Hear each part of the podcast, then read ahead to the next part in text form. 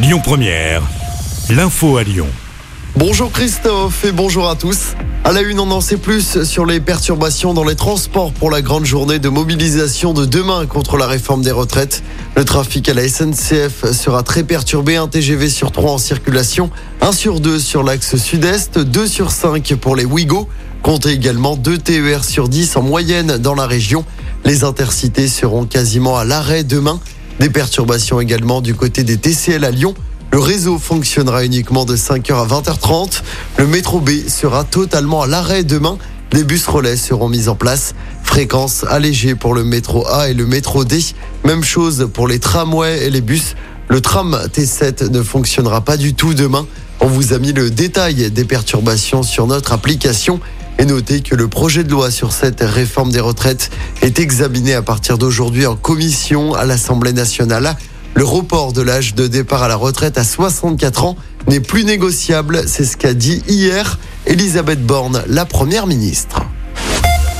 Autre mouvement de contestation, celui des boulangers depuis plusieurs semaines. Vous le savez, ils souffrent de l'augmentation des prix de l'énergie et des matières premières. Malgré les aides de l'État pour y faire face, certains artisans ne s'en sortent pas.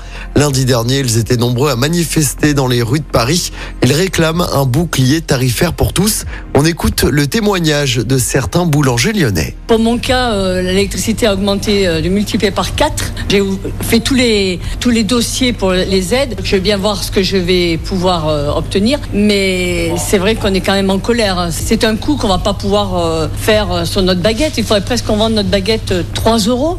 C'est pas possible. C'est carrément pas possible. Les matières premières, elles ont explosé, donc que ça soit euh, la farine, le beurre, le sel, et ça a beaucoup d'impact sur euh, l'entreprise parce que forcément, bah, ça a un impact sur le chiffre d'affaires, que ça soit par mois ou par euh, année. Et bah, c'est problématique pour nous parce que forcément, du coup, ça veut dire que ce qu'on fait en production, bah, on est obligé de réduire par deux parce que forcément, ça coûte beaucoup plus cher et du coup, bah, on a moins de produits qu'avant. On a le sentiment de pas du tout être soutenu. On fait partie des sacrifiés, évidemment. Pas de bouclier tarifaire euh, pour les professionnels, puisqu'on est soumis au marché, alors que les particuliers sont soutenus. Ça va faire encore énormément de déficit. Et des propos recueillis à Lyon par Célia Roucou et Victor Dusson. On passe au sport. La septième couronne attendra pour l'équipe de France de handball. Les Français ont été battus en finale du mondial hier soir contre le Danemark. Défaite 34 à 29. En football, l'OL retrouve enfin la victoire en Ligue 1.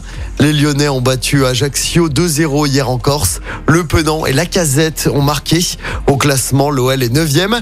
L'OL qui rejouera dès mercredi soir en championnat. Ce sera face à Brest au groupe Ama Stadium.